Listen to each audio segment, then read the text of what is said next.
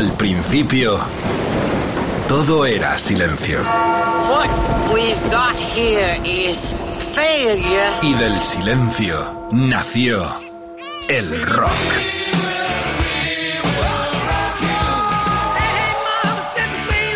Cimentado sobre diez pilares. sus diez mandamientos, sus leyes de la vida, de la muerte, del bien y del mal. Fundamentales en la historia del rock. El Decálogo. El Mariscal Romero. El decálogo de Mariscal. Qué noche la de este día otra vez, Margarita, mi amor. Esto está lleno de estrellas. Van a sonar canciones increíbles, el poder del rock, puro rock, en la hora vampira del rock and roll con Edu Barbosa en la producción. Saludos del Mariscal Romero. Os queremos a la gente del rock and roll. Welcome a esta descarga sonora con eh, alevosía y nocturnidad muy rockera y muy alegres porque ha venido un personaje con el cual tenemos mucha conexión porque lo hemos sacado en muchos programas. Un capo, un genio, un grande desde el 81 que aterrizó en nuestro país dándole alegría al negocio, entre comillas, del rock and roll. Espinosa Glioco, ladies and gentlemen. Placer tenerte aquí, ¿eh? Un placer. Porque amigo te molestamos tanto Qué grande llamándote eres, qué grande para eres. muchos acontecimientos y hoy tenerte en esta radio es realmente un placer enorme para todo el equipo, con el Rodri Contreras, con el productor, con todo eh, Rock FM. Eh, placer Pino, estar eh, te hemos visto en los periódicos últimamente. ¿En qué an- andas en este momento? Eh, siempre este mestizaje, eres el, el- el italiano que más defiende nuestra cultura flamenca, ¿no? Aquí estamos, aquí estamos como siempre, que decir, nunca dejando de lado el rock and roll, como tú sabes que este año tenemos a los Who's, viene, viene Roger Waters, viene Elton John, viene todo, siempre como siempre, la música es eh, mi principal pasión, pero no puedo evitar que el flamenco es algo que me prendió y sigo allí dándole que te pego con flamenco y ahora de la mano aquí del maestro que tengo Hasta lado. fuiste manager de Joaquín Cortés, ¿no? Sí, sí, efectivamente lo convertimos el eh, flamenco fue rock and roll. Con Joaquín Cortés tuve el privilegio de viajar con el mundo y la verdad que ninguna estrella de rock and roll probablemente había conseguido tanto eh, respeto, cariño y aceptación a nivel mundial como lo consiguió ella. Va a sonar mucha música, favoritos de Pino y también de nuestro invitado, Marco Gómez Maceda, 45 tacos. Es un artista plástico cuyos retratos se inspiran en el street art, expoliado por Pino Saglioco. Ha vendido sold out en el Arco Último en Madrid. Eh, rockero, eh, no imagináis, bueno, vais a ver las imágenes eh, con la pinta que tiene. ¿Dónde sacas este genio, Pino? Porque esto no tiene que ver con el flamenco, con el rock and roll. Eh, Bueno, todos los genios vienen inspirados por genio, instigado por genio. Esto viene gracias a Ángel Nieto. Ángel Nieto. Fallecido Ángel Nieto. Fallecido Ángel Nieto fue quien Piloto inspira de carrera, todo- campeón del mundo inspira- nuestro. quien inspira todo eso. Y gran rockero, por cierto, tal, tal. por la naturaleza. Eh, Ángel Nieto le hicieron un documental, el JJ de, de Telecinco, estaba haciendo un documental. Y un día me dijo, oye, Pino, estamos haciendo un documental sobre Ángel Nieto, venimos a, eh, podemos ir a tu casa a grabarte, queremos hacer una cena contigo, estar allí. Digo, por supuesto, faltaría más. O sea, mi hermano Ángel es una persona de la cual le tengo una gran conexión, un gran amigo mío, y cada día lo echo de menos. Sobre todo en verano me falta mi compañero de baile, que siempre acabamos todas las fiestas bailando los, los días de Ibiza, ¿no? Exacto. Y allí, en este, eh, Marco vino con él, Maceta vino con él, y nada, nos conocimos, lo vi, eh, y después vi el cuadro que hice de, de, de Ángel, y allí dijo, wow, increíble. Le vi la mirada y reconocí a mi amigo, cosa muy raro ver un cuadro de alguien que tú conoces tan bien y verle que te, te transmite, que sea de verdad él. Y al- allí le dije, hazme un cuadro mío, a ver cómo te sale. Y la verdad que me hizo un cuadro y la ya claudiqué. Y a partir de allí estuvimos hablando muchas noches y esto estábamos juntos. Digo, mira, yo soy de rock and roll, tú vienes del arte, pero yo no sé concebir algo más allá de, de hacer algo que tenga relato. Él dice que podemos hacer, él dice, a mí me gusta eh, mucho pintar a los artistas de rock, los demás, eh, cuando nos ocurrió la idea de crear el Club 27, El Club de los 27. un tributo a los grandes, estas almas bellas. Aquí está Marco ya, que bienvenido, un placer tenerte, ¿eh? Igualmente, este Eh, ¿Tienes algo que no esté tatuado en tu body o...? Bueno, mm, hay cosillas que tengo pendientes. Me quiero poner una frase que se dice poco a poco, que viene de, Pino, que me la repite bastante y siempre se descojona cuando se lo digo, pero me la voy a tatuar, ¿eh? te lo digo Bueno, en serio. ¿cómo creas el club, lo ha contado Pino, de los 27? Va a sonar mucha música porque es un decálogo y ya tenemos preparado a los Stone porque es uno de los seis artistas eh, musicales que él ha pintado. Está todo vendido esos cuadros, son fantásticos. Los vais a ver ahora que eh, Edu los va a subir a las redes. Eh, ¿Cómo creas el concepto de estos artistas con los cuales supongo has crecido musicalmente hablando? Pues al final, eh, pintar a estrellas del rock y más de este calibre es una cosa mm, realmente fácil. Porque en, este caso, yo como artista, lo que me llama muchísimo la atención es las vivencias de la gente, el retrato, los estigmas de la cara, eh, esas vidas que llevan duras, ¿sabes? Para mí es, es cojonudo esto. Y entonces, esta gente es como eh, o sea, es una animalada estos retratos y esta gente, o sea, con mm. su música. Simplemente es una inspiración ya grandísima. Son iconos, son iconos. Eh es una animalada. O sea, son gente de 27 años, que a veces se lo he dicho a Pino, pero es que han vivido más que gente que tiene 100 años. O sea, es una animalada. Bueno, estamos en el 66, Paint in Black, uno de los clasicazos enormes de aquel disco, el Afterman de los Rolling Stones. La música no para, esto Rock FM, el decálogo, está esto en plan totalmente estrellado, estamos muy contentos. Cualquiera que quiera preguntar quién va a venir, quién no va a venir, cuánto cobran, cuánto no cobran, eh, los tickets siempre están en litigio. Es el presidente de Light Nation, la mayor productora de conciertos mundial. El hashtag, la almohadilla de hoy, EDDM, eh, Club de los 27, el Facebook, facebook.com barra roquefm, el Twitter, roquefm guion bajo es Instagram, roquefm, el WhatsApp 647 33 99 66. Esto está que arde, arranca el decalo con estos dos invitados de excepción, los Rolling Stone en el 66. Vendrán, ahora le preguntamos a Pino.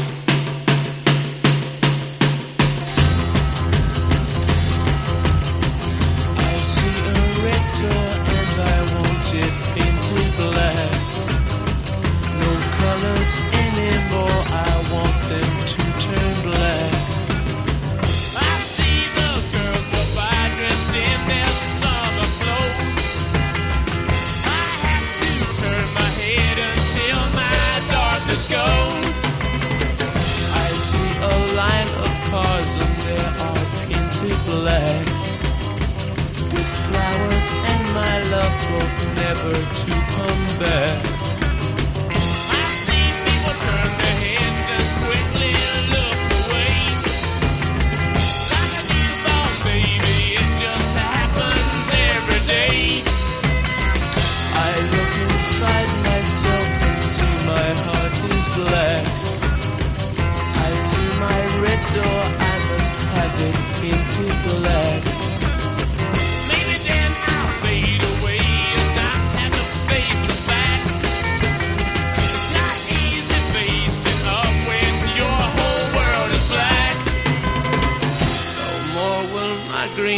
Seagull turn a deeper blue. I could not foresee this thing happening to you.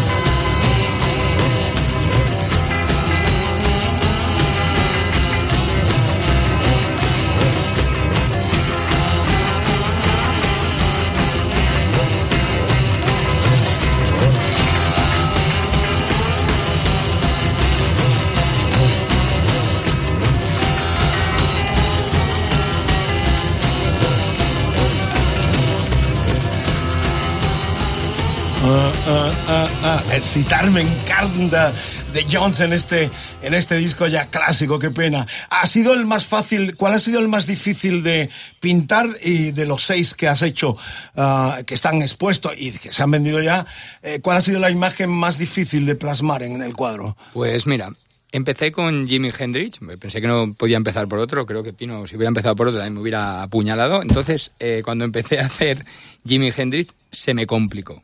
Mm, No se me suele complicar un cuadro, pero este se me complicó. Y de hecho en el vídeo sale que está, o sea, le lanzo cosas y todo al cuadro porque pensé que, claro, el primero ya me estaba yendo mal y pensé, eh, la voy a cagar con esta colección. Pero no fue así. Al final quedó increíble, Jimi Hendrix. Me fui a dormir, me levanté por la mañana y empecé como a triturar el cuadro alrededor, todo, lanzándole pintura, poniendo y ha quedado un- una joya detrás. Está la canción de Purple Haze, detrás escrita entera. Pero no me gustaba y entonces ahora se, se revela detrás la canción, pero no sale directa. Y la persona que más me ha costado pintar ha sido la última, es Janis Joplin. No sé por qué. Quizá por la energía de esta mujer o por, por la complejidad del pelo, las plumas y Eh, la tan- pinta. tanto sientes lo que estás retratando que te, te integras. No, no, no lo puedes imaginar. O sea, cuando pinto, pinto 12, 15, 16 horas. No puedo ni comer, solamente me puedo beber alguna cervecilla que otra, eso sí, porque me anima, ¿sabes? Me, me- me suelta un poquito. Y no, lo siento totalmente. Lo siento tanto que cuando termino el cuadro siento como un éxtasis, pero algo que no puedo ni dormir. La magia de este Painting Blanc tiene mucho que ver con el proyecto, ¿no? No, no, es que sin este no hubiera existido este proyecto. El verano pasado, mejor dicho, este, eh, sí, verano pasado, que ya estamos en enero, me olvido siempre que ya, ya estamos en el año nuevo.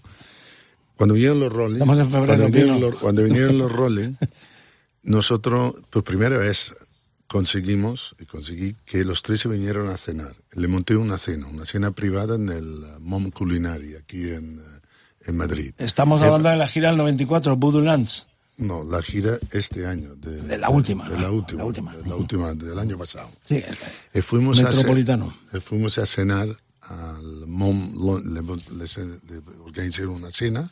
Por primera vez en esta cena vino Keith Richard, Ronnie Wood y Mick Jagger. Los primeros en la historia, los tres fueron a cenar juntos. Y en esta cena, para sorprenderle, aparte de darle flamenco, se me ocurrió poner por flamenco la canción Painted Black. Y la puse. Y Jagger la posteó por todo lado. La flipó. Todo el mundo flipó. Se habló de esto. Y a partir de allí se me ocurrió la idea. Qué increíble. ¿Por qué no hago una fusión rock flamenco? Y a partir de allí empieza todo. Es Y el después- espectáculo este que habéis presentado aquí Y- en Madrid, que ha sido un suceso. no, exactamente.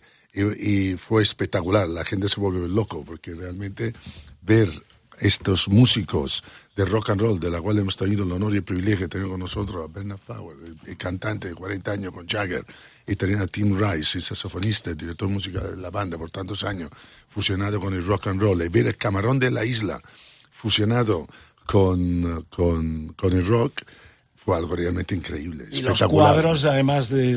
de Y los cuadros, como, te, como decía De de, Maceda, estos cuadros fueron increíbles, que estos cuadros fueron adquiridos y realmente la gente, que decir, flipó, porque realmente solo son seis, siete cuadros. Yo creo que decir, y realmente cuando los ves, yo mismo estoy bastante triste porque me tenía que haber quedado con uno, pero premiamos. Y lo dimos a, a un, co- un galerista, un coleccionista que es eh, Chris, eh, un, un holandés, un multimillonario holandés, se le vendió en la condición que no pude venderlo, para que le permita a Maceda poderlo llevar en exposición por el mundo y poder tener la posibilidad del mundo entero de poder disfrutar, inspirarse y que mucha juventud pueda descubrir a estos Bueno, grandes de de eso vamos a hablar, pero yo me iba al 94 porque es eh, un hito. Estamos hablando con el hombre que ha movido más música en nuestro país en los últimos años, Pino Saglioco. ¿eh? Es un honor tenerle aquí y es una fuente de inspiración y de información impresionante. Yo me remití al 94 porque hay un hito en la promoción de nuestro país que en el 94 él le quita la gira Voodoo Lands de los Rolling Stones a, a Guy Mercader, que era el hombre que lo había traído aquí siempre. No fue, en ¿Es el no fue en el 94, fue en el 89. 89, 90. la- la- 90, Voodoo el, Voodoo. Lunch que se llamaba aquí, no fue Voodoo Lunch, era Urban Jungle. Urban Jungle. A- Yo me voy a la, cuando estaba en Argentina, cuando los entrevisté a los fue- cuatro sea, fue- para la fue- radio televisión argentina. Esto fue- Perdón, esto el fue- lapsus mío. esto fue 89. Urban Jungle fue la primera vez que los Rolling Stones hicieron dos estadios. Que le quitas a Guy y la exclusiva. Yo no quedé a nada de nada. Yo nunca he querido nada a nadie. Yo creo que siempre he sido movido por pasión, y me mueve mi pasión, y mi manera de ver las cosas. Yo creo que en aquel momento yo transmití una ilusión y un entusiasmo de la cual correspondió que se cumplió.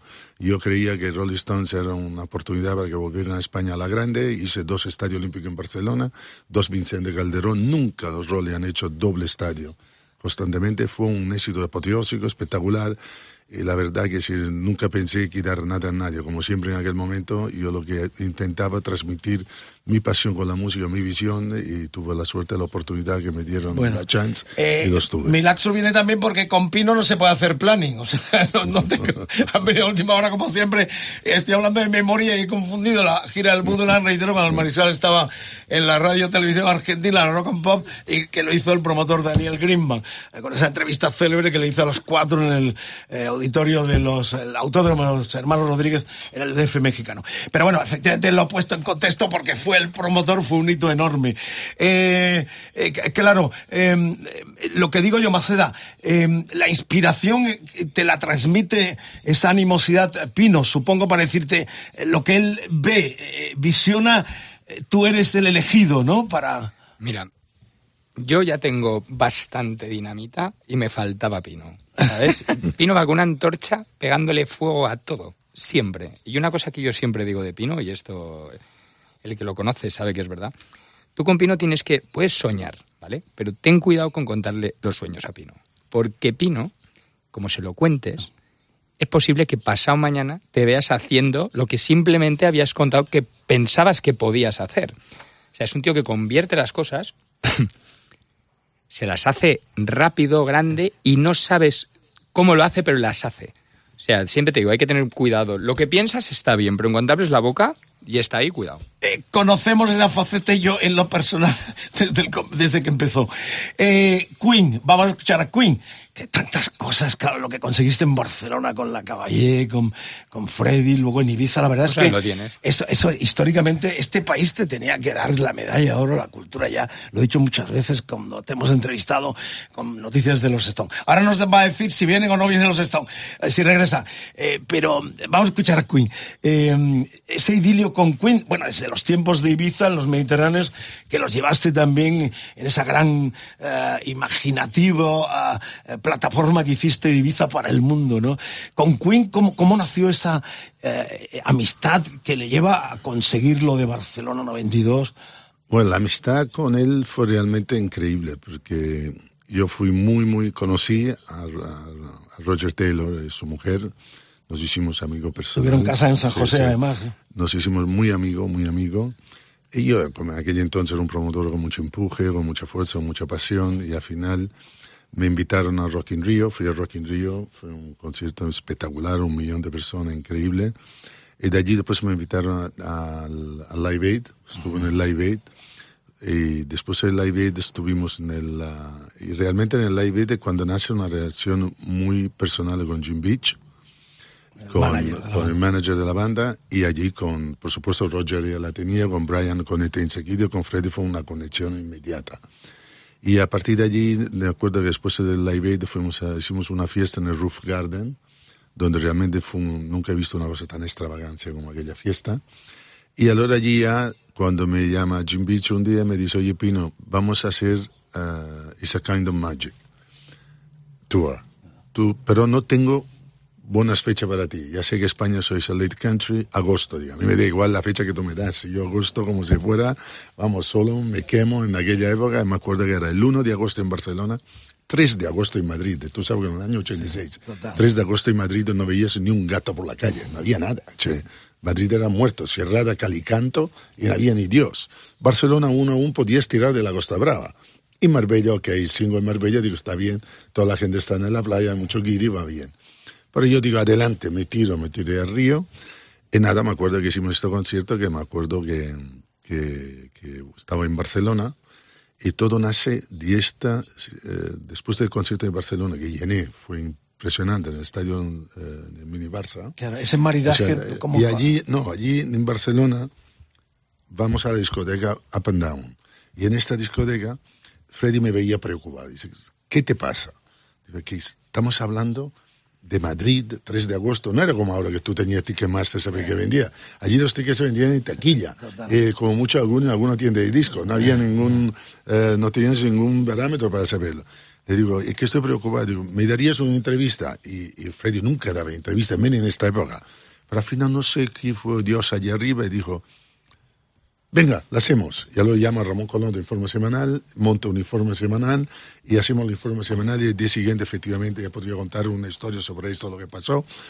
Pero bueno, si hace el informe semanal y día siguiente, el domingo, como los Gremlins, Madrid se llena, el Rayo Vallecano se convierte en un Rayo Vallecano Histórico, rock, histórico. histórico, un concierto de la hostia. Y allí lo dejo. En el año 86 yo estoy dándole vuelta para hacer un programa de televisión. Y en todo esto estaba con Manolo García, el último de la fila en mi casa, dándole vuelta. Pongo, nunca había visto el vídeo de la entrevista, porque no, digo tan de culo que nunca la vi. Y en todo esto, mientras yo estaba dando vuelta, que quería hacer el programa, pongo la cinta del, de Queen. Y en la cinta de Queen veía que llega un momento que le entrevistan, usted se tendría que trabajar con alguien, ¿con quién quería trabajar? Y digo, sueño de mi vida es Montserrat Caballé. Cada mañana, Fisby, mi asistente, me despierto con Montserrat Caballé. Y allí se me enciende la lampadina. Acabar el vídeo, salta la televisión y saltan en la televisión Maragall, Serra, Montserrat Caballé y el eh, y el eh, y el eh, Presidente. y el no Serra, Montserrat Caballé, Maragall y ¿cómo se llama? Había un cuarto, Samaranch, Samaranch, Samaranch, que era que era olímpico. Barcelona, Juego Olímpico del 86, boom, Ibiza 92. Se me ocurre la idea, le escribo diciendo, oye, ¿tú crees que sería posible hacer esto y el otro? Y allí ya podemos escribir un libro, porque se hace, allí me digo que se estaba su- suficientemente loco, adelante con él, ya fue después un calvario, pero un calvario que acabó con una piende que se hizo, y al final nosotros el día 27, 29 de eh, mayo de 1987, nella discoteca Q de Ibiza, se estrena la canción mundial Barcelona con Freddie Mercury y Montserrat y con una, una artillería de fuego artificial antes que era Spandau Ballet, Duran Duran, Marillion, Chris Ria, Poison, Nona Hendrix, l'ultimo della fila eh, Hombre G. Bueno, Espectacular. historia impresionante de viva voz del hombre que hizo ese milagro musical en nuestro país. Esto aquí no para la música. Con Marco Maceda, sus pinturas serán protagonistas, poniéndole banda sonora y Pino contando estas historias fascinantes. Estamos ante una gran personalidad que ha hecho tanto por el rock, la música, la buena música en nuestro país en todas las direcciones. Bueno, eh, hay que pinchar Queen. Hemos empezado con los Stones. Show must go. Eh, Show Max Go está sonando en Rock FM, el decálogo de lujo en esta descarga ahora vampira rock, puro rock en todo el planeta. Esto es el decálogo Queen.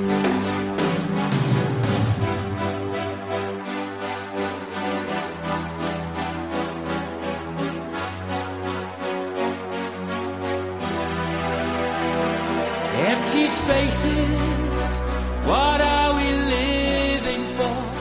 Abandoned places, I guess we know the score.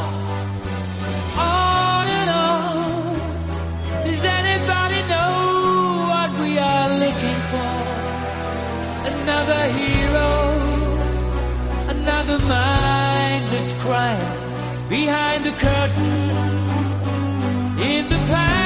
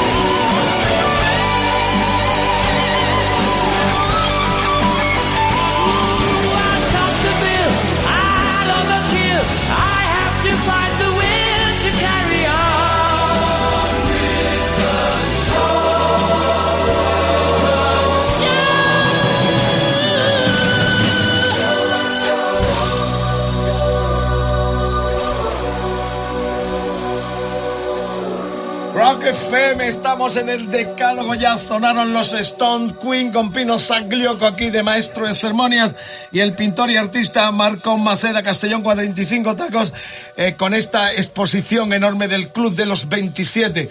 De hecho, el hashtag de hoy nuestro es EDM Club de los 27, Facebook, facebook.com barra Rock FM, el Twitter, Rock FM guion bajo, es Instagram, Rock FM, el WhatsApp, quiero escucharos, 647 33 96 66. Ahora sí, Pino, eh, ¿vienen los Stones o no regresan los Stones? Bueno, los Stones, eh, como te dije yo, eh, nunca dejarán de, de venir. ¿Cuándo? ¿Cómo? ¿Y dónde? Lo Porque de- se habla lo- de América. ¿Cuándo, dónde, cómo? Eso solo ellos lo saben. Eh, ¿Qué mueve a los Stones? La pasta, supongo. Yo creo que la pasta, ¿no? Porque creo que no le hace falta pasta a ninguno de los Stones. Yo pienso que lo mueve a los Stones es la pasión por la música y sobre todo yo creo que estar cada día con la oportunidad de subir a un escenario, ser feliz, 100.000 almas, te rejuvenece. ¿Pero nos volveremos a ver y en directo o no?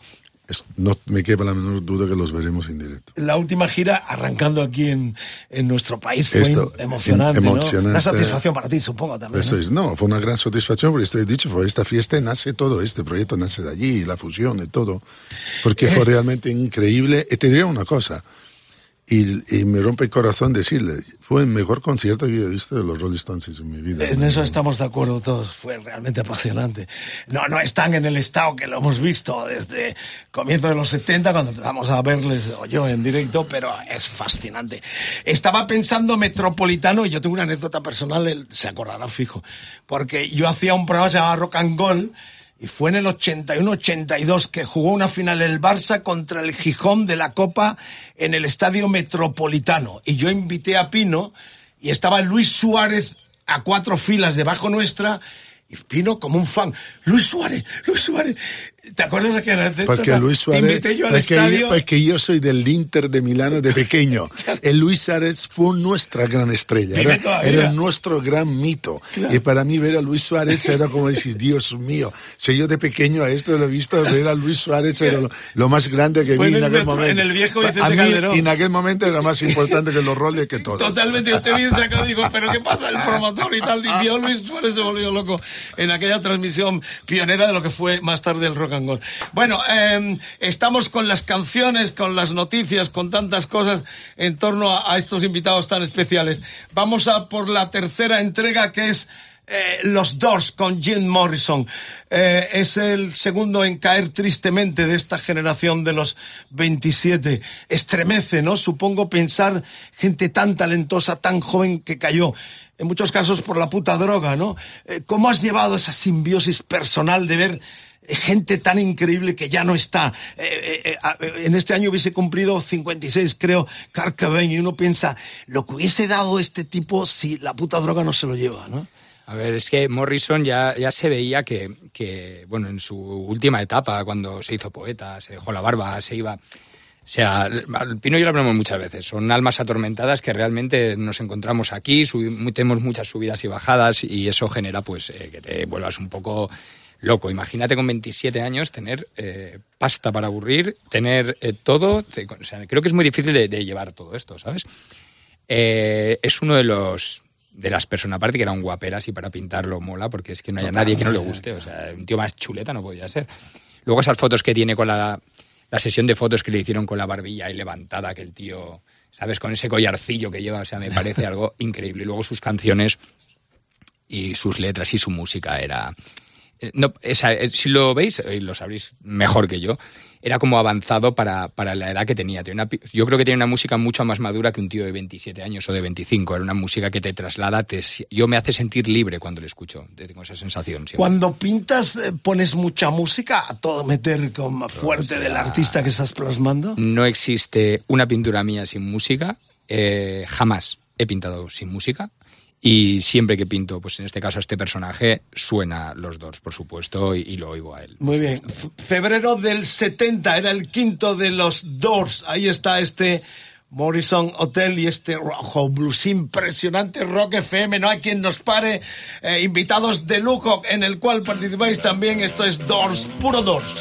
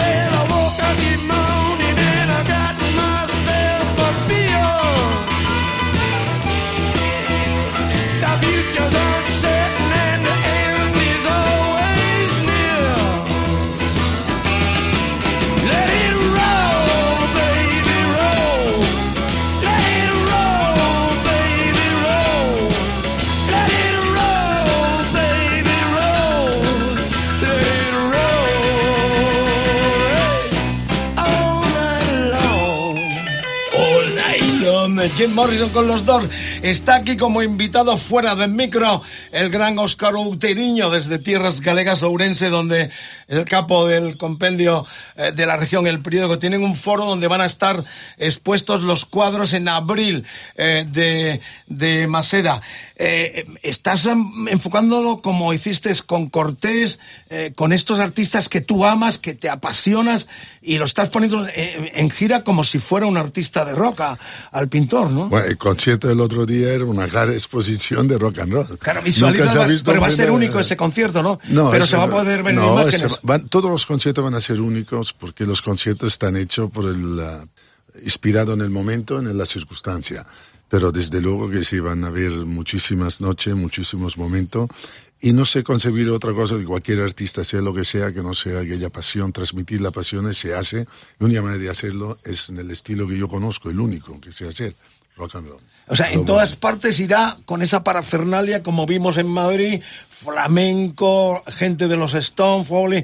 Eh, ¿cómo, visualíceme un poco cómo va a ser en cada... Por ejemplo, en, en Ourense, en el Foro de la Región, ¿cómo El foro será? de la región va a ser, me gustaría ah, hacer algo mucho más bonito. Me gustaría, por ejemplo, que vinieras tú eligiendo uno de los artistas para que expliques qué es representado por ti, quién sea, le decimos los Rolly, qué fueron para ti los Rolly, pudiera enseñar a la gente durante el foro. Si traes que aquí Rolly. Richard, canto con No, el no, Elamero, no, no. Barroom, Queen en Memphis. Tráeme a Richard, coño. eh, Pino. diciendo, no, y sé- Y Oscar cada- se muere si le traen a Richard. es traer personas que pueden, cada uno, poder dar un, un- transmitir esta pasión y poder hacer llegar a la gente el mensaje con mucho más profundidad para que los jóvenes, la gente pueda descubrir estos grandes alma bellas que siguen brillando a partir que están allí arriba, brillan ahora, brillaron entonces, brillarán siempre. Y nosotros ayudaremos que la gente no se olvide de ello y que los escuche para que pueda seguir disfrutando. Marco, ¿te sientes nosotros. una rockstar eh, con esto? Totalmente. Total, disfrutas además, ¿no? Totalmente. De- A de ver, verte arropado por gente de la música. Tú, tú tienes que pensar a veces en mi manera de, de- de ver esto, ¿no? O sea, yo, eh, yo no soy fan de nadie nunca, ¿sabes? Ni, ni sigo, no veo mucho la tele, no... Vives en un pueblo con gallinas Eh, eh, sí, animales, ¿no? sí, es verdad, pero, pero no, es que eso lo llevo en el alma, lo de las gallinas y vivir como en un pueblo, ¿sabes? O sea, yo vivo en mi mundo y claro, yo he ido descubriendo quién es Pino a medida que paso días con él. O sea, hoy mismo de esta entrevista estoy eh, descubriendo cosas, porque no nos sentamos a hablar de... Él nunca habla de quién es. Sea, va su ola, y eso me encanta, y hablamos pues de lo que nos apetece. A lo mejor preferimos ir a nadar a la playa, ¿sabes? Entonces, poco a poco voy descubriendo cosas y de repente veo fotos o, o me entero de cosas y digo, este tío, o sea, tengo que ser bueno por cojones, ¿lo entiendes? Porque si no, pasaría de mí. Entonces, cuando veo a la gente que ha llevado y cómo se ha volcado conmigo, o sea, tengo o una flor en el culo o hago algo muy bien. Y la flor en el culo nunca se me ha dado porque nunca he tenido suerte, ¿sabes? En la vida he ido a trompicones siempre, ¿sabes? Entonces algo tengo que tener. Pienso que hay algo bueno. Se te apareció la Virgen. Tampoco se me... Oye, escucha, que la Virgen se le aparece a los tontos y a, o sea... No, Pino, Hendrix, ¿qué decimos? Viene. No estarían en la música sin él. Qué buena. Claro, que te naces en Italia también, en Sí, provincia, sí, ¿no? sí, yo nací en provincia en Italia, pero uno de mis grandes mitos fue Jimi Hendrix. Al lado de mi pueblo, yo era pequeño, de 11 años, y había la Nato, y empecé a escuchar Voodoo Lounge, y, y me volví loco. Y a partir de allí, yo tengo en mi casa la habitación Jimi Hendrix. Yo no podría concebir la vida sin Jimi Hendrix y a él la primera vez que le dije, yo quiero que me hagas un Jimi Hendrix.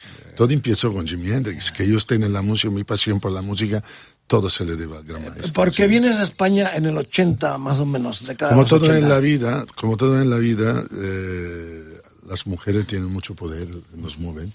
Me, habla- va. me- me hablaron de Barcelona, que era una ciudad increíble, conocí una, una amiga mía, no, vi una amiga mía en el, en el Isole Tremiti, que estábamos de vacaciones en la época hippie, y me dijo, no, vete a España, increíble, Franco ha muerto, está bien. Y yo decía, "Oh, bueno, y yo que venía de izquierda, que tenía mucho, mucha connotación cultural, ¿no? reivindicación, me- y tenía un poquito de recelo, pero al final la verdad que descubrí Barcelona en aquella época fue maravilloso. Eh, vine y ya no me pude ir. Después descubrí Ibiza en el año 78 y desde entonces ya soy un ibicenco universal, adoptivo y es mi isla más querida. No para la música con el arte de Maceda, la palabra, el espíritu, el buen rollo de Pino Saglioco. Estamos en el 68, era el tercero Electric Ladyland, ahí con los Experience. Jimi Hendrix un día más en el decálogo en Rock FM. quang là ông là anh sao quang là ông là quang là ông là anh là quang là quang quang là ông là ông là quang là ông là quang là ông là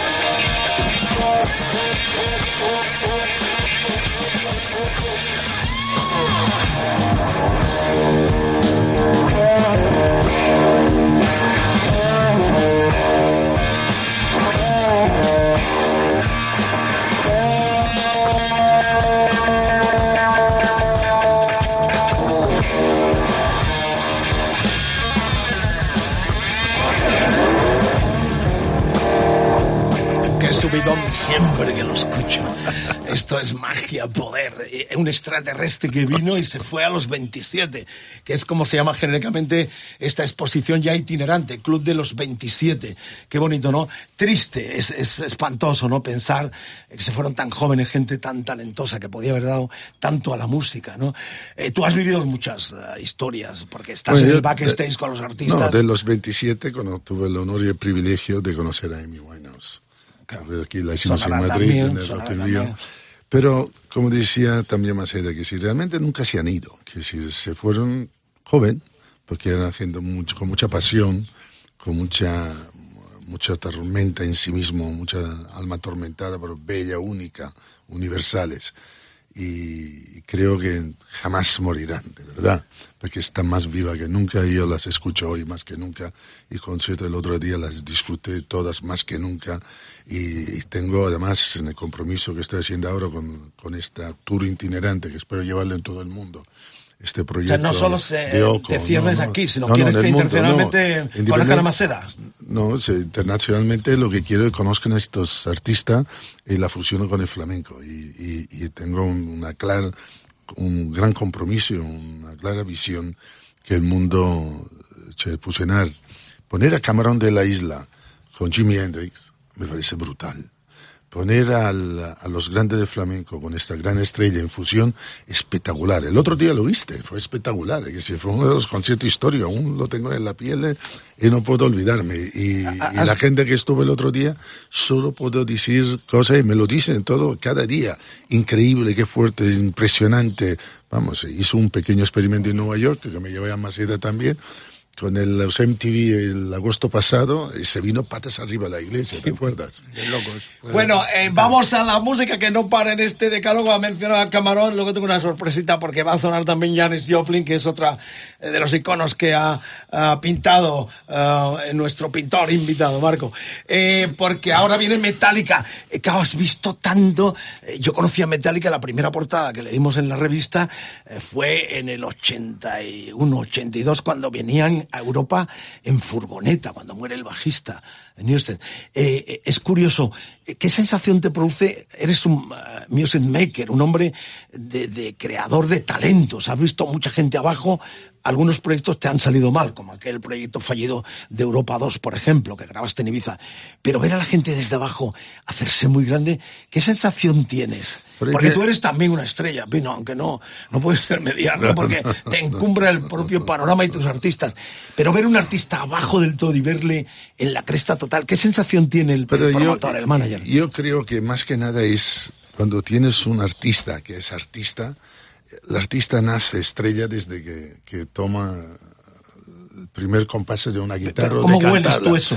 No, no lo hueles, lo hueles porque lo sientes, porque la pasión está con ello, que si cuando los ves realmente comprometidos con su música, con la pasión que tienen, y cuando ves que incluso en mil personas, ves que estas mil personas salen de allí enloquecidas, y después de las mil se convierten en diez mil, diez mil, en veinte mil, en cien mil.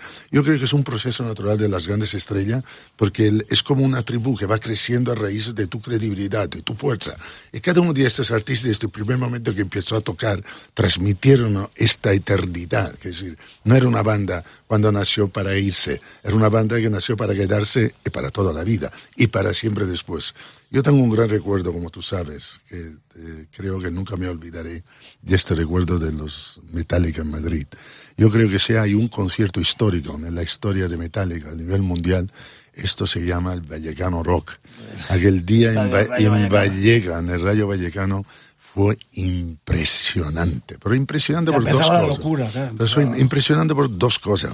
Uno, porque hubo una, una tormenta que no he visto en mi vida, una tormenta en Madrid como entonces.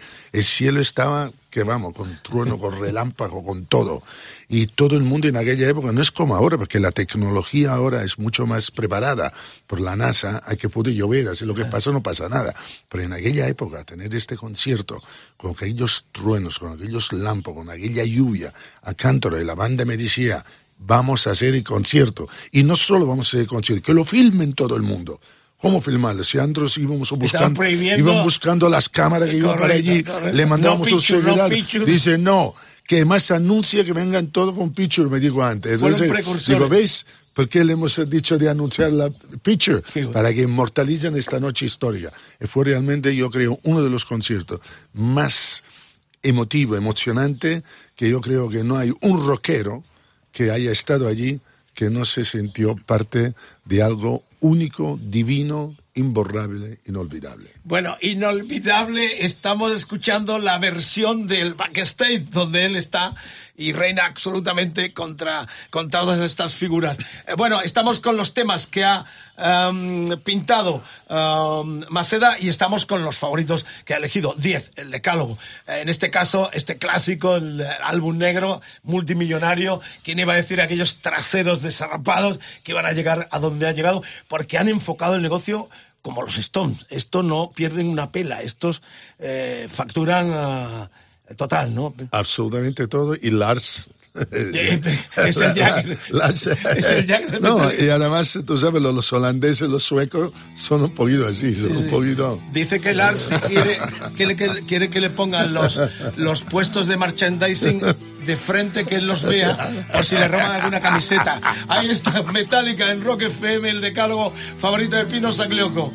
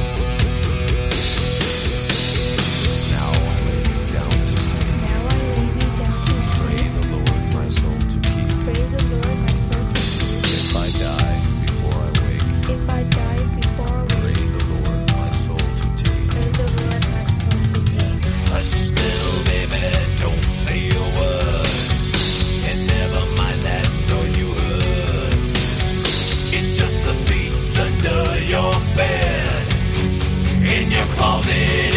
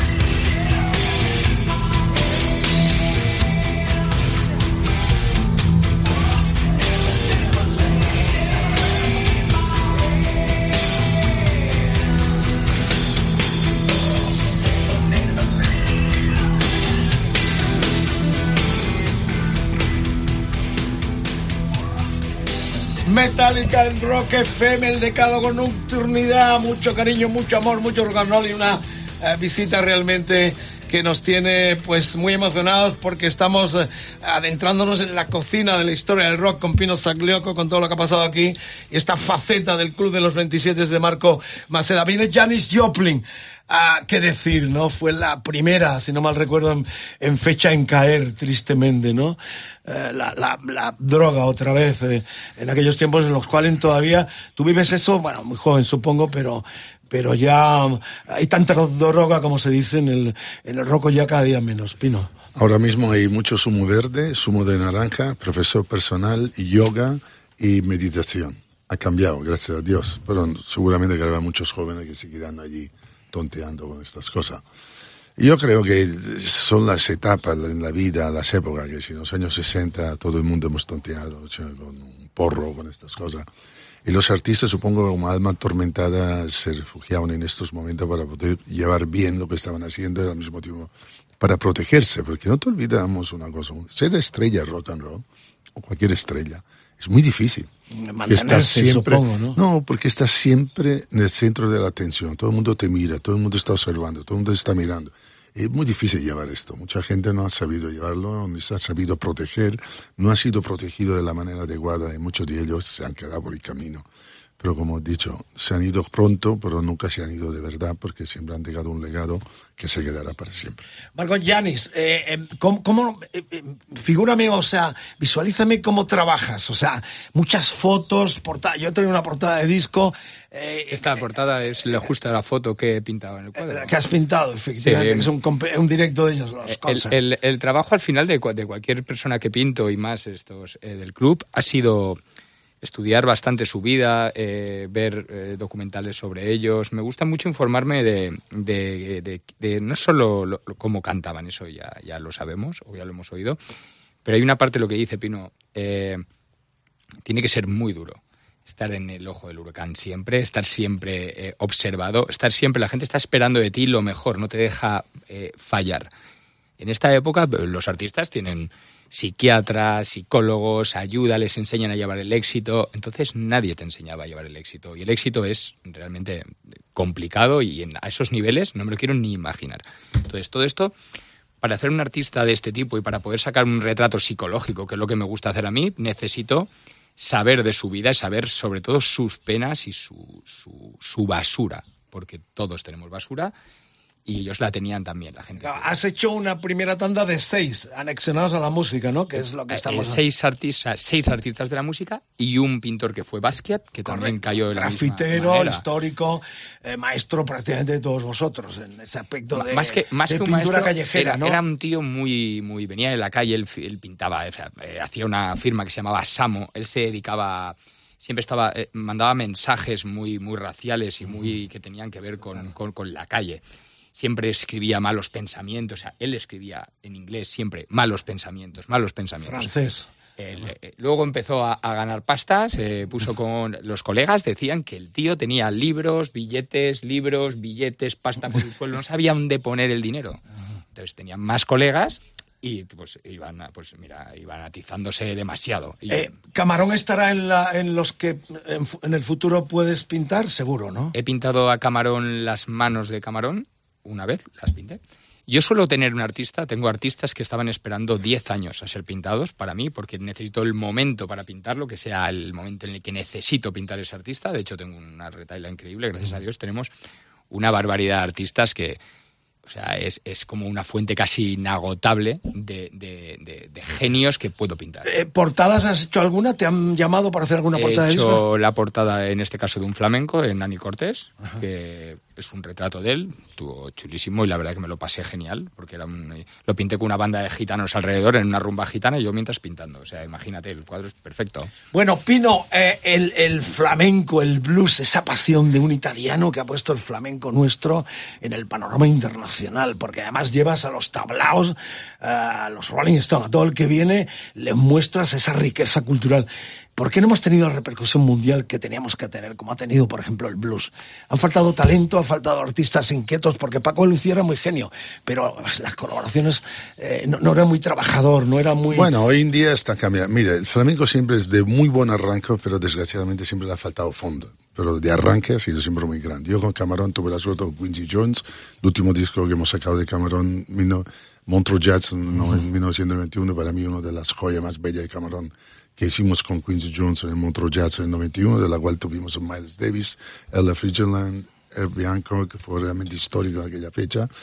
Y flamenco tiene sitio en el mundo ahora, se empieza a ver un poquito más. Rosalía ha hecho un gran trabajo, la ha llevado ya a nivel de popstar, a nivel internacional. Por esto yo pienso que el flamenco tiene hoy en día un lugar que le corresponde en el mundo y se lo merece por, por lo que representa, por la fuerza que tiene, por la, por la, posibilidad de, de, de, de fusionarse con todo tipo de música. Lo que yo creo que las nuevas generaciones vienen empujando fuerte y ojalá que muy pronto el flamenco ya no sea una cosa residual, que sea realmente una luz que ilumina a lo que es el mundo entero, sobre todo en world music. Y este espectáculo también tiene esa Este espectáculo intención. nace con esta intención, claramente. Muy bien, yo pongo banda sonora a estas dos pinceladas tan brillantes que han hecho los dos porque vamos a escuchar a Janis Joplin, el, el disco eh, póstumo del último estudio, donde está el célebre Mercedes-Benz. Pero además tengo una sorpresita para Pino y para ti porque eh, en plan clavo dentro del decálogo con uno más. Voy a fundir porque son cortitas las dos esto del 73 eh, en un disco que hizo con Paco de Lucía, pero aquí es un martinete. Esa fusión entre el blues que canta con el Mercedes-Benz, Janis Joplin, con este martinete que ya sabéis, lo digo para la gente que nos escucha en América, sobre todo es un cante eh, gitano eh, flamenco que solo va acompañado, lo cantaban los herreros en la fundición, según iban modelando el, hierro incandescente. Eh, escucharéis un martillo golpeando eh, Camarón cantando y luego fundimos. Son dos piezas pero imperdibles que ponen perfecta banda sonora a lo que ha dicho tanto eh, Masera de, de Janis como eh, Pino de Camarón. Oh Lord, won't you buy me a Mercedes Benz? My friends all drive Porsches. I must make amends. Worked hard all my lifetime, no help from my friends. So, oh Lord, won't you buy me a Mercedes Benz? Oh Lord, won't you buy me a color TV? Dialing for dollars is trying to find me. I wait for delivery each day until three. So, oh Lord, won't you buy me a color TV? Oh Lord, won't you buy me a night on the town? I'm counting on you, Lord. Please don't let me down. Prove that you love me and buy the next round. Oh Lord, won't you buy me a night on the town? Everybody, oh Lord, won't you buy me a Mercedes Benz? My friends all drive Porsches. I must make amends. Worked hard all my lifetime, no help from my friends. So, oh Lord, won't you buy me a Mercedes Benz?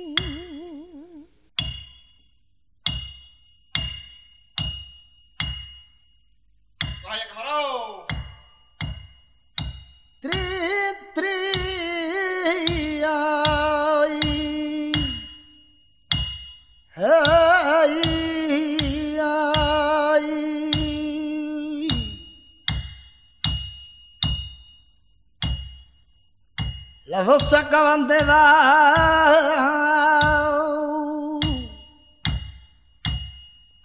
Llena el reloj de la audiencia.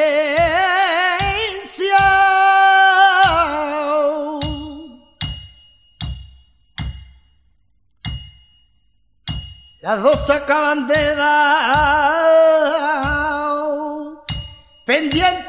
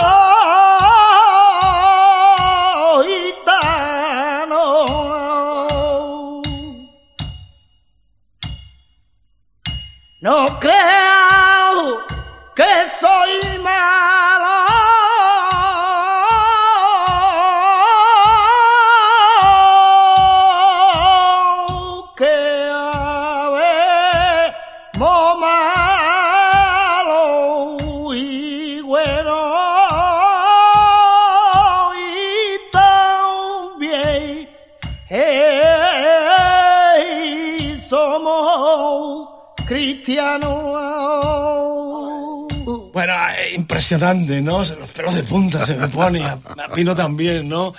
Y a Marco que está muy emocionado escuchando esto. Rock FM es el decálogo, hemos metido a Camarón por la bonita semblanza que ha hecho eh, Pino y también eh, a Yanis por lo que ha hecho Marco. Eh, vamos con Cobain. Eh, aquí uno le resulta difícil entender cómo muere este, este chico a los 27, ¿no? Eh, ¿Cómo te sentiste cuando... em, viste o, o sentiste la noticia de, de la muerte de, del último gran héroe, ¿no? De- No, es que muchas veces hay esta línea, no sabes si es un acto de cobardía o un acto de, hero- de heroísmo, ¿no? Porque tener la... o sea, matarte es... Buena reflexión es, esa. es algo muy, muy, muy, muy difícil de entender. Pero desde luego, que decir, ah, nos dejó, hasta su muerte nos dejó helados todo. Porque realmente aún hoy en día, cuando vas al recuerdo de cómo se mató, te se vienen los pies de punta de la piel de gallina, porque realmente tienes que ser, como te decía, un gran cobarde o un gran héroe, porque no se puede quitarte la vida. Sí, es algo realmente muy fuerte. Pero, Puedes morir por tantas cosas, pero quitártela es una decisión muy Una fuerte. niña pequeña historia. Vamos a escuchar un documento en Roma eh, que fue el penúltimo concierto. El último fue en Múnich, pero en Roma una semana antes hizo ese concierto. Tengo el pirata, lo vamos a pinchar eh, porque se denota ya que el tipo está desafinando. El único que va bien es, es, es Dave Grohl. Eh, pero eh, él es un documento impresionante, es un pirata, pero lo vamos a poner. Eh, pero claro, Marco como pintor ya es un artista de tu generación. Tú creces ya escuchándole, ya no sí, es claro. Janis, ya no es Morrison, que te viene prácticamente cuando tú no habías nacido. Pero ya, Kurt Cobain los debes sentir mucho más. Ver que estás pintando a un, a un euro, a un cadáver exquisito. Es una, lo que dices, es una, es una locura, ¿no? O sea, eh, ahí es donde podemos llegar al nivel de, de- de- de- tormento de, un artista. O sea, un artista es una persona que tiene, y más de estas, de estas eh, características, esta gente tiene una sensibilidad mm, eh, tan grande y, algo que nosotros no podemos solamente que ver cómo, cómo tocan, cómo, cómo cantan. Ya, hemos oído hace un momento a Joplin que se parte en cada canción. O sea, esa mujer era como que se, se abría en canal en cada vez que cantaba. Entonces, en el caso de, de, Kurt Cobain, era ya las últimas fotos, esta sesión, yo lo pinté cuando la época más grunge de él, en la que él se incluso dulcificó, su tapó los ojos. Yo siempre, de hecho, Pino me dijo, ¿por qué has pintado? Con lo que te gusta pintar los ojos, ¿por qué has pintado a este tío con unas gafas de sol? Le pinté con unas gafas de sol porque eh, yo creo que él ya se estaba escondiendo. O sea, él no quería que viéramos cómo estaba y la última época, como dices, se notaba ya muy atormentado y era un poco la negación ya de quién era y, y al final ya no de que, o sea, su música era maravillosa, pero él ya no era feliz y es una pena. Aquí está el documento Roma. Estamos en el 94, febrero, si no mal recuerdo. eh, Cobain con eh, sus últimos eh, realmente aportaciones ya tristísimas eh, con Nirvana. Gracias.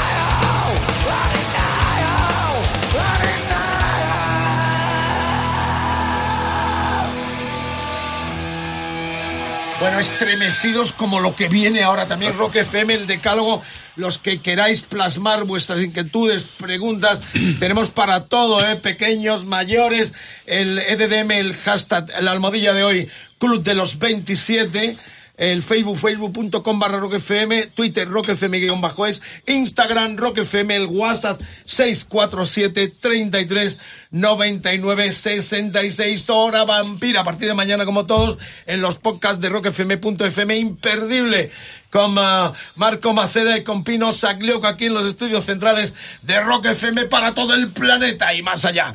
Eh, Marco, ¿dónde se, se te ve en las redes? Eh, con picar tu nombre solo. Tienes, bueno, eh, lo mejor es poner art barra baja Maseda o simplemente pones Maseda, aparezco ahí arriba con, con toda mi luz. y ahí está toda tu obra hasta ahora. En Arco Sí. has tenido recientemente un éxito enorme. Has vendido prácticamente todo. Sí, ha sido la Semana de Arco, lo hemos hecho en SAM, que es la- el Salón de Arte Moderno. Eh, coincide con la, con la semana esta maravillosa de, de arte que ha habido. Y, y sí, ahí es donde hemos expuesto todo y la verdad que ha sido un éxito y, y la gente, la verdad, eh, mucha gente adora a estos personajes, te puedo decir. O sea, ha sido... Has sentido la emoción de la gente viendo tu obra. much- o sea, muchísima gente eh, llega, los adora, los adora, dice que los reconoce perfectamente. Son ellos, eso es lo que más me gusta escuchar. O sea, gente, los ojos, parece que bonito. están vivos. O sea, es, es algo que. Es lo que te atrapó a ti, ¿no, Pino? Para, para darle la bola que le estás Esa- dando. Y te digo que me atrapó sobre todo cuando me pintó a mí. ¿No esto un cuadro tuyo? Ni jamás, vamos, ni loco. Me vi y la verdad que me quedé flipado. Y Eso, me lo dice muchas veces la gente, dice, es que tener un cuadro de uno es una cosa muy egocéntrica. Lo es si te hacen un cuadro al óleo como el del príncipe de Bequelar. Pues ese cuadro es un poquito de con tu perro al lado, con el chihuahua, eso que es un poco...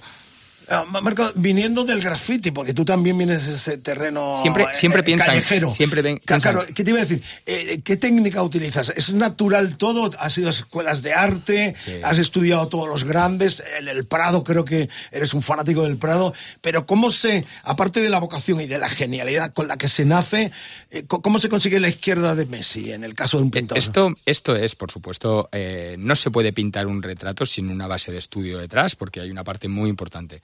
Cuando era niño ya pintaba retratos muy bien, de hecho pintaba a mis profesores, al que me parecía que era un poquito, está así un poquito más afeminado, yo le pintaba vestido de bailarina y claro, se parecía tanto que cuando me pillaba me echaba de la clase, eh, tenía, pero tiene guardados los dibujos, muchos de ellos, bueno. yo siempre hacía caricaturas de los profesores, se parecían muchísimo, o sea, el retrato siempre se me ha dado muy bien. Es verdad que hubo momentos, soy muy crítico con lo que hago y entonces hubo momentos en los que me parecía que el retrato era un muñeco. Yo tenía que cambiar eso. Y eso empezó a, variar, pues empecé a clases de bellas artes y empecé a ir con pintores que solo hacían retrato. Exprimía de cada uno lo máximo que podía y eso me ha llevado poco a poco a conseguir esas figuras que no sean muñecos, porque un retrato lo puedes convertir en un muñeco enseguida si no tiene vida y si no tiene movimiento. Y es lo que hablábamos antes. Puede parecer lo que dice Pino, a pintar con un retrato en mi casa mío. Yo no pinto retratos, siempre digo que pinto almas. Entonces es muy diferente ver un cuadro cuando yo te he pintado, tú te ves tú. No ves que eres un muñeco parado, ¿sabes? No, es lo mismo que una foto de fotomatón, que siempre sales mal, o sea, para el carnet, o una foto que te pillan con tu colega riéndote y de repente dices, ¡guau, qué foto más guapa! Pues así pinto. Bueno, vamos con Emi. Eh, ¿qué- ¿Qué puedo decir? Porque viviste los últimos momentos, ya los últimos conciertos también era un poco a lo Cobain, ¿no? Que era lamentable verla, tristísima. No, era lamentabilísimo. La- estuviste verla. con ella aquí en sí, la última sí, gira, sí, ¿no? sí. No, estuve con ella aquí, me acuerdo que no solo aquí, estuve también con ella en Portugal, que le presenté a Quintero, que siempre lo cuento como anita, una anécdota, que Quintero siempre hasta los últimos- días de su vida me decía, Pino, aún tengo el recuerdo de ella, esta fragilidad, esta belleza, esta sensibilidad, esta alma quebrada, como me acordaba mucho a Camarón. Y desgraciadamente una vez más allí a él se le veía venir, que realmente quiere decir, o había un milagro o la íbamos a perder. Pero como siempre digo, quiere decir, las almas bellas se han ido pronto, pero nos han dejado grandes recuerdos y son inmortales, estarán siempre con nosotros. Pero sí, me entristeció mucho su muerte también. Una artista que hubiese tenido un porvenir eh, impresionante, brutal. ¿no? Imagínate hoy la Amy Winehouse. la voz. ah. Imagino que hubiera hecho hoy Amy Winehouse. Pero todos ellos, si todos ellos estarían vivos hoy en día, estaría como Jagger. Todo el mundo haciendo estadio. Eh, Back to Black, el clásico, que fue lo último, el segundo con la producción de Mark Ronson. Ahí está, eh, eh, M. eh, Whitehausen, este decálogo en Rock FM que está llegando ya al final, se nos tienen que marchar y vamos a llegar hasta la décima entrega. Esta es la octava con Amy Winehouse.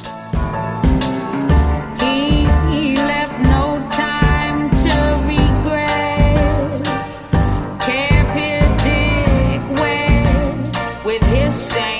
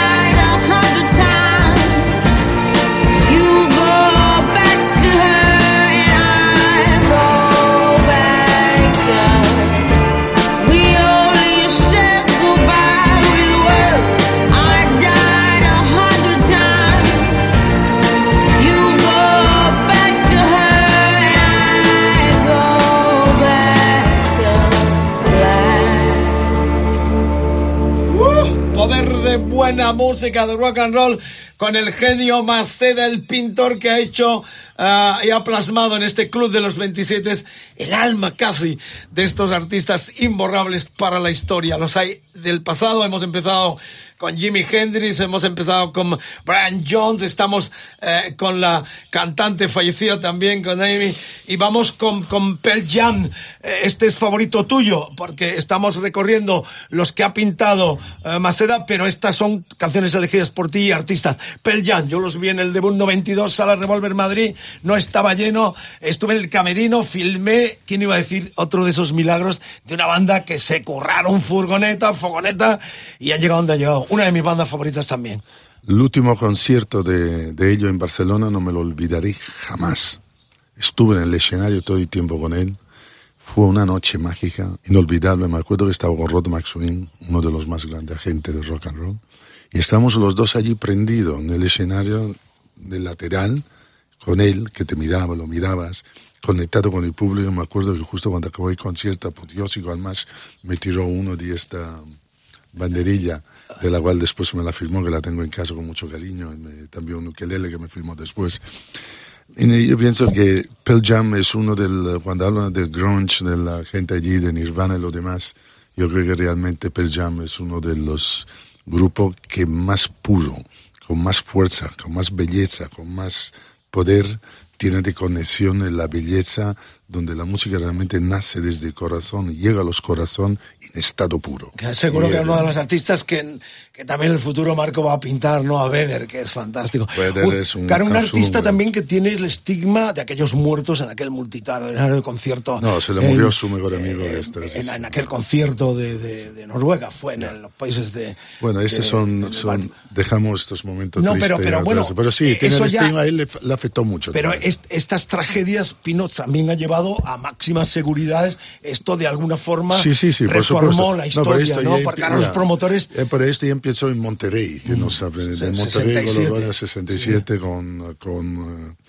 con los Grateful Dead, eh, con compañía, y con los Rolling, fue realmente de- devastador, fue devastador. Él es un alma única, cioè un alma bella y apasionado, como no he visto a nadie en mi vida, y su música lo refleja, que es, Eddie Vedder es un auténtico, para mí uno de los más grandes rockstar que existe, pero en, este, en esta grandeza mantiene esta sencillez, esta belleza del alma, de, la sensi- de, de ser tan sencillo, tan puro, tan único, A mí me gusta- que es simplemente verlo... eh, te- magnético. te viene ganas de, de o sea, comértelo, porque es tan puro y tan bello y tan sano y tan generoso y tan bueno que es raro ver un rockstar así que sea A- a tan mí- bello en todo. A mí me gusta hasta el disco que hizo solo con el, fan, con, el con el ukelele, hasta con el disco que hizo con el ukelele. Por eso estoy diciendo que El- Lo estás viendo, Marco, visualizando, tiene, tiene un buen cuadro, ¿no? ah, Hombre, eh, piensa la, la lista que puede haber de, o la que tengo. El problema es encontrar la foto, pero ten claro que todos estos artistas espero que pasen por mis manos. Que ya no sería el club de los 27. ¿Tienes ya eh, pensado cómo llamarías a esta eh, legión de rockstars de Para eso tengo a Pino, no sabes. eh, no, no- no hay problema para buscarle un nombre. Alive, Pearl Jam, clásico de clásico, Rock FM, el decálogo. Estamos llegando al final. Gracias por la escucha más radita, mi amor. No te me duermas. Eso está fantástico. El poder del rock, puro rock, Rock FM. Con dos estrellas, el pintor, el promotor, el manager, el genio Pino Saglioco y Marco.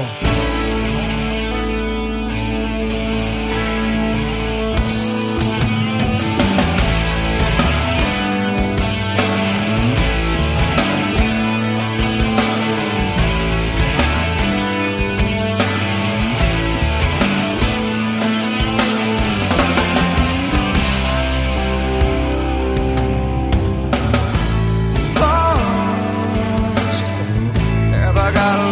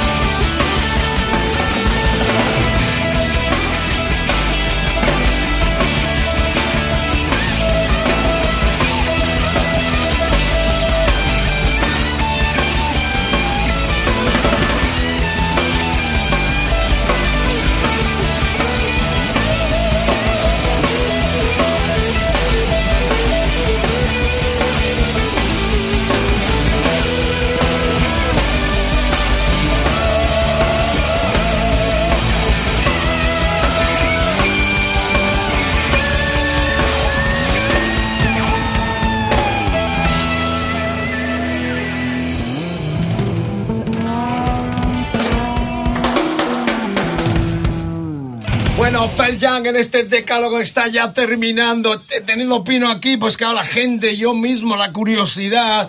Hay cosas que no se pueden contar de que los que pueden venir, los que no pueden venir, porque maneja todo este business eh, desde la gran empresa Live Nation que traen la mayoría de los grandes artistas. Una pena, Pino, lo de Ozzy, eh, porque varias suspensiones.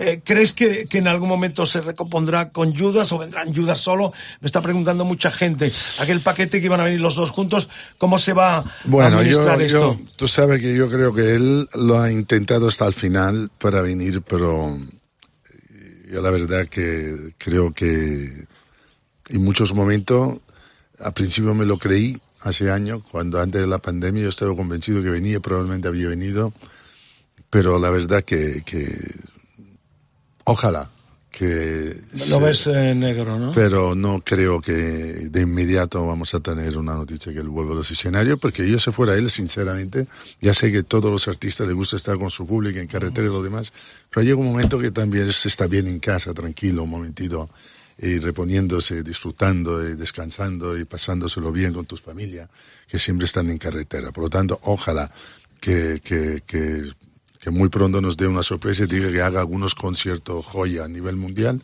y que desde luego España sé que está en su corazón y que siempre le ha gustado y España uno sus- su ciudad favorita. Eh, Uno de los Judas eh, que estaban en el paquete. Judas con el- volverán muchas veces, Ya, no tengo sí. la menor duda. Halford está Sí, fantástico, sí, esto vendrán siempre. Me preguntan también, Pearl Jam, eh, este año no, ¿no? El que viene.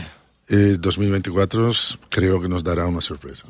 Este año, por el momento, todo lo anunciado por eh, la No, inversión fa- está no en marcha. falta, muchas cosas que se van a anunciar en breve. En, en breve, En grandes breve. estrellas. que Grandes estrellas se van a anunciar en breve. La, tres. claro, la eclosión de festivales es bueno para las giras. Eh, ya cada pueblo quiere tener su eh, big festival. Eh, ¿Cómo ves esto, Pino? Esto, ¿Puede haber yo, muchos yo creo, cadáveres? yo creo que va a haber muchos, eh, muchos problemas, muchos van a tener problemas porque el problema de tanta oferta, con, no hay tanta demanda. Las grandes estrellas llenarán siempre todo, está probado, es como ir a un buen restaurante. El restaurante ahora mismo vas, los buenos restaurantes dicen, ay, son caros, pero no consigo mesa, la hostia. Y después vas en otro restaurante, que decir que tú quieres ir y tienes más eh, accesibilidad para ir. Quiero decir, yo creo que, que va a haber bastante, no hay, yo creo, tanta demanda por tanta oferta.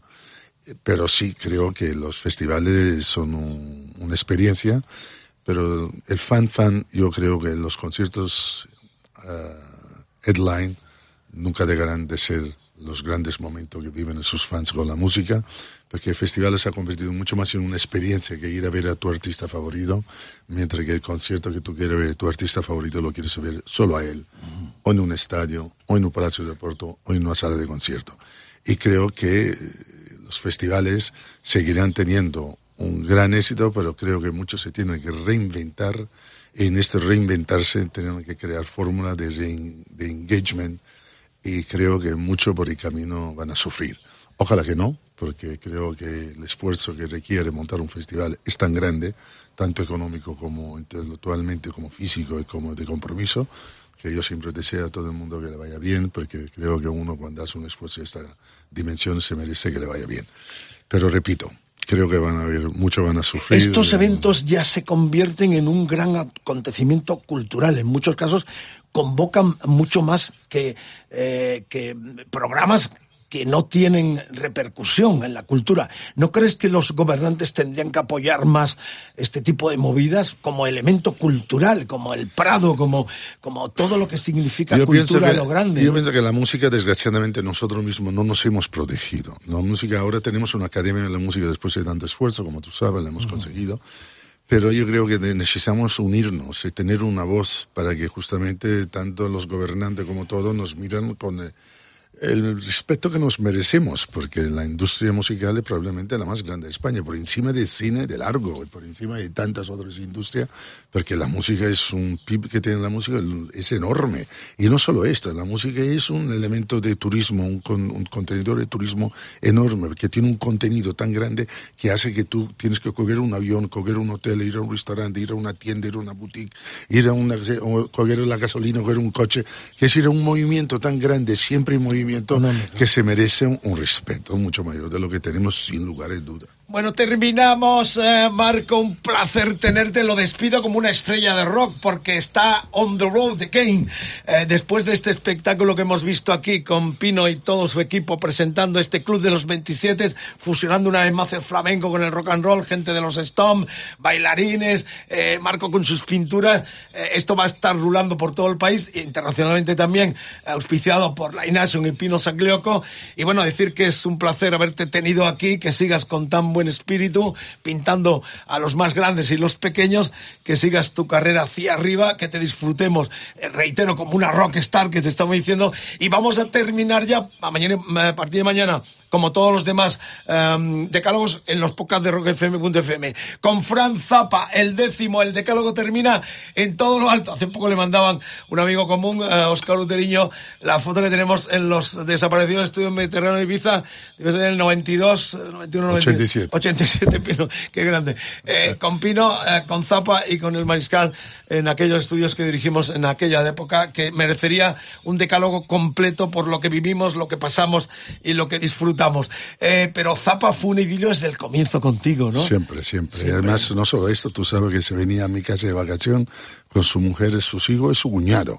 Que si yo conozco muy bien a Dweezil, a Ahmed Moon eh, y al... eh, y al eh, eh, El el hijo. Todo, y el... eh, eh, La hija también. La hija, eh, ¿cómo se llamaba? La, la, Sí, de un nombre raro.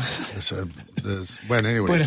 que- y conviviste en- en- en la- en mi Ibiza. casa siempre, siempre como, como unas personas completamente... La persona, yo creo que Estados Unidos tuvo un ministro de cultura y tuvo un, que, un- uno de los grandes luchadores por los derechos de la libertad de expresión.